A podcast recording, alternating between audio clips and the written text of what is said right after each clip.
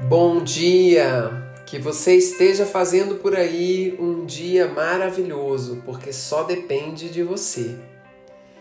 No dia de hoje, eu quero tocar num assunto que eu trouxe ontem quando falei da disciplina, de mudança de comportamento, que é o uso da tecnologia.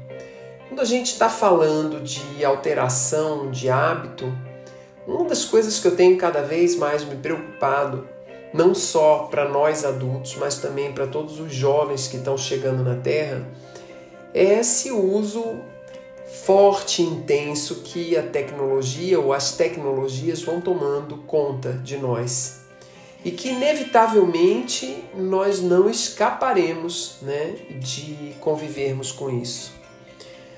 Todos nós sabemos que o uso excessivo de computador e os smartphones podem nos trazer, podem nos trazer inúmeros problemas, desde problemas visuais, é, até mesmo um desligamento quase que total, é, desconexão da realidade que a gente está vivendo.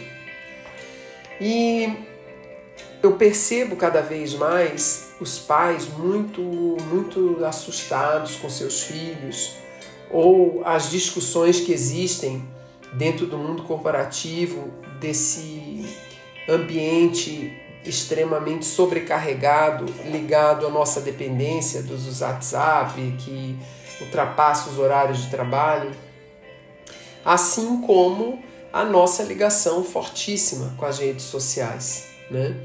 E quando falamos de estarmos fazendo uma jornada de evolução como é que fica a tecnologia no meio disso tudo? Como é que a gente pode criar um uso consciente, responsável, para que isso não atrapalhe o nosso corpo físico, nosso sono, nosso, nossos olhos, né?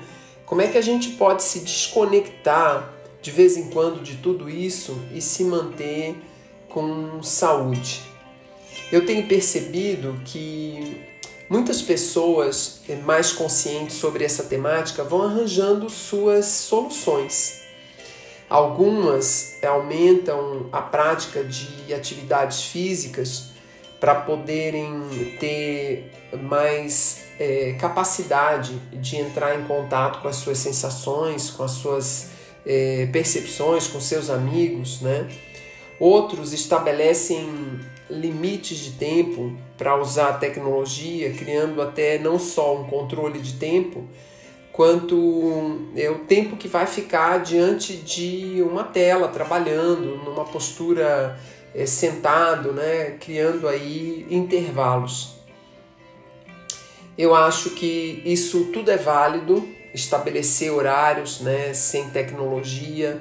É, fazer as pausas regulares para que a gente possa dar o tempo para o nosso corpo se recuperar do que ele está vivendo e até mesmo priorizar atividades onde você não esteja online, né? Que você, sei lá, vá se encontrar com amigos para jantar, que você leia um livro, que você pratique esporte, que vá ter contato com a natureza também, mas eu acho que de tudo, o que vai nos mover numa direção saudável é lembrar que tudo que a gente vive de forma excessiva nunca é saudável.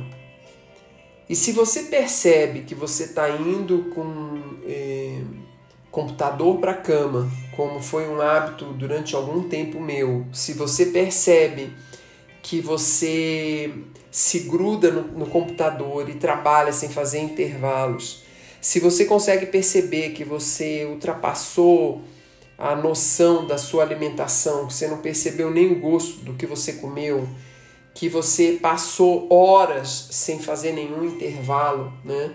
E que isso te tirou um pouco da tua conexão, não tem o que fazer senão se lembrar que você é um espírito vivendo a experiência humana. E se a experiência humana está levando o seu espírito, como é que fica o viver, que é a grande razão da gente estar aqui? Eu acho que a gente só vai se mover numa mudança de comportamento e de reorganização dos nossos hábitos com relação à tecnologia, se a gente compreender que a tecnologia está aí para nos ajudar e, e, a gente tem que aprender a lidar com ela, porque ela veio para ficar. Ela não é um tempo de passagem, ela não vai acabar. E se nós não conseguirmos introduzir ela na nossa vida, mantendo o poder da conexão com o Espírito, da nossa essência, da nossa vida, da razão de estar aqui, nós vamos perder uma grande coisa: a liberdade de poder fazer escolhas, porque nós vamos desconectar. Até amanhã.